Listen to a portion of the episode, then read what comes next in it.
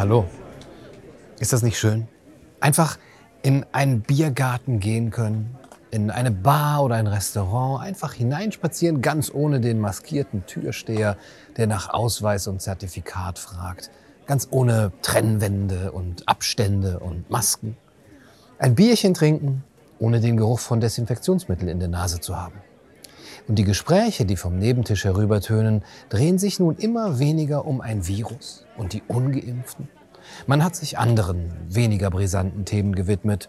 Fußball, Ukraine, Quantengravitation. Alle sind wieder willkommen. Und die Zeiten, in denen das anders war, scheinen Tag für Tag immer weiter in die Ferne zu rücken. Das Gefühl der Ausgeschlossenheit, der Isolation, der Demütigung ähnelt vielleicht bald schon einer mehr und mehr verblassenen Erinnerung als dass es unsere Realität vor nur ein paar Wochen widerspiegeln würde. Illegale Grünkohl essen, illegales Sitzen auf Parkbänken, illegales Demonstrieren, das nächtliche Umherschleichen in der Ausgangssperre, das verbotene Betreten von Läden und öffentlichen Einrichtungen ohne Zugangsberechtigung. Diese Dinge erscheinen uns jetzt schon fast unwirklich und surreal. Das haben wir wirklich tun müssen, fragen wir uns.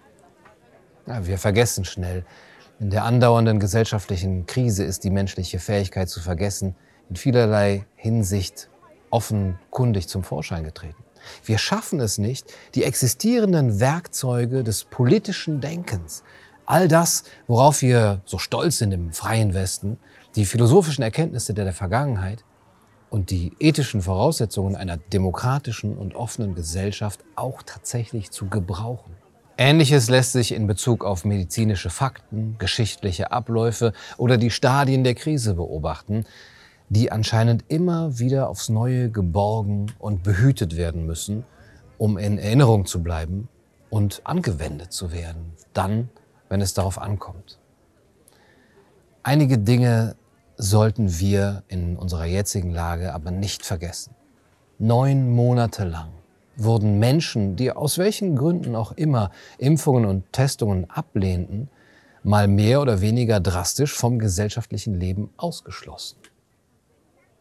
Ich spreche da von Restaurants, Bars, Biergärten, Kneipen, Theatern, Konzerten, Opern, Kinos, dem Einzelhandel, dem Nahverkehr, Bibliotheken, Universitäten.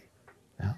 Manchen Arztpraxen sogar, von sonstigen staatlichen Einrichtungen, Fahrschulen und Einschränkungen, die es äh, mancherorts einer ungeimpften Mutter zum Beispiel verboten, am Elternsprechtag ihrer eigenen Kinder teilzunehmen. So weit waren wir gekommen. Ja, zumindest nicht im selben Raum mit ihren Kindern zu sitzen oder mit den anderen Eltern zu sitzen, sondern auf dem Gang Platz zu nehmen und von dort zu lauschen. Wie unwürdig.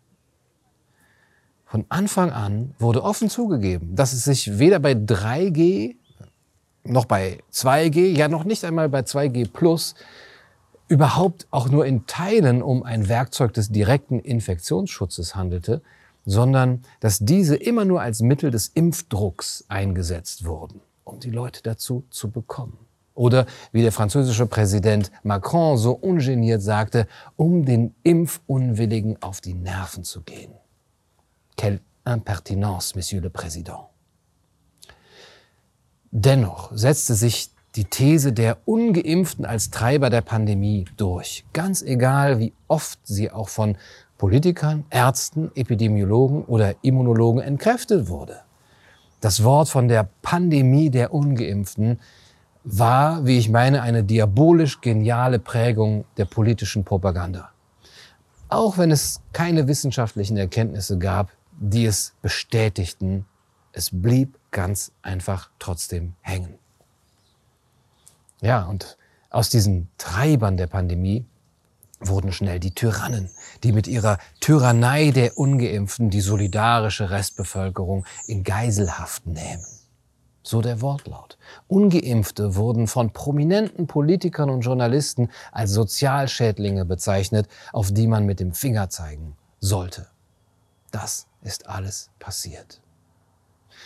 Auch im privaten Raum. Da war es plötzlich vollkommen legitim, öffentlich zu verkünden, ungeimpfte und Schwurbler nicht mehr ins Haus zu lassen. Das war vollkommen in Ordnung. Die ungeimpfte Tante von der Weihnachtsfeier auszuschließen oder dem impfskeptischen Vater eine Therapie anzuempfehlen oder auch langjährige Freundschaften quasi aus moralischen Gründen beenden zu müssen. Das war alles auf einmal vollkommen in Ordnung. Und unsere freie und demokratisch gesinnte Gesellschaft, ja, die hat dies fast gänzlich unkommentiert hingenommen.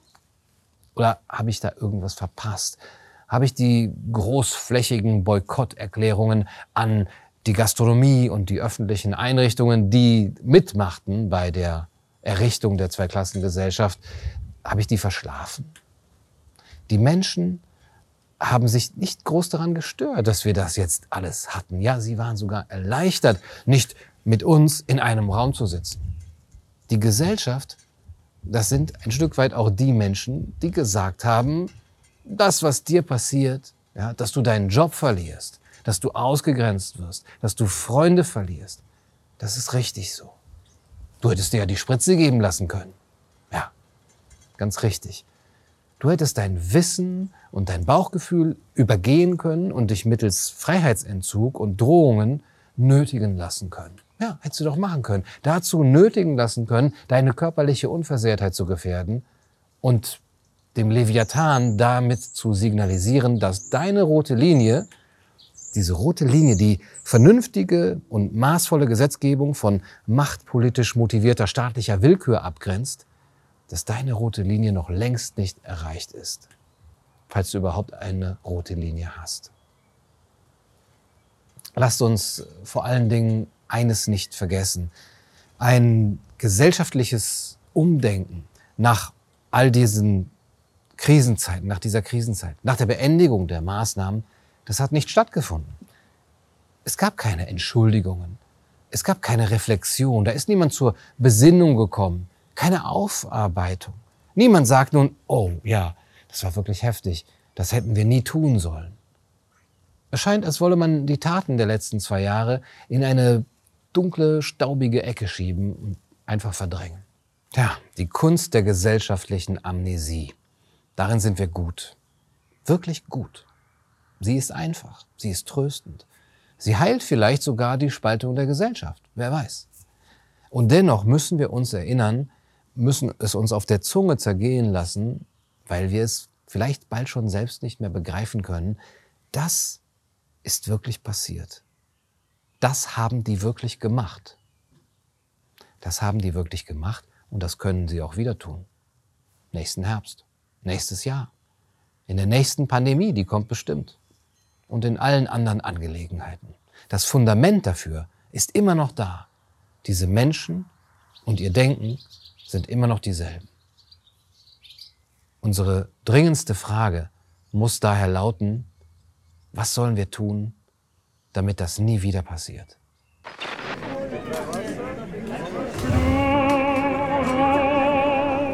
Du, du,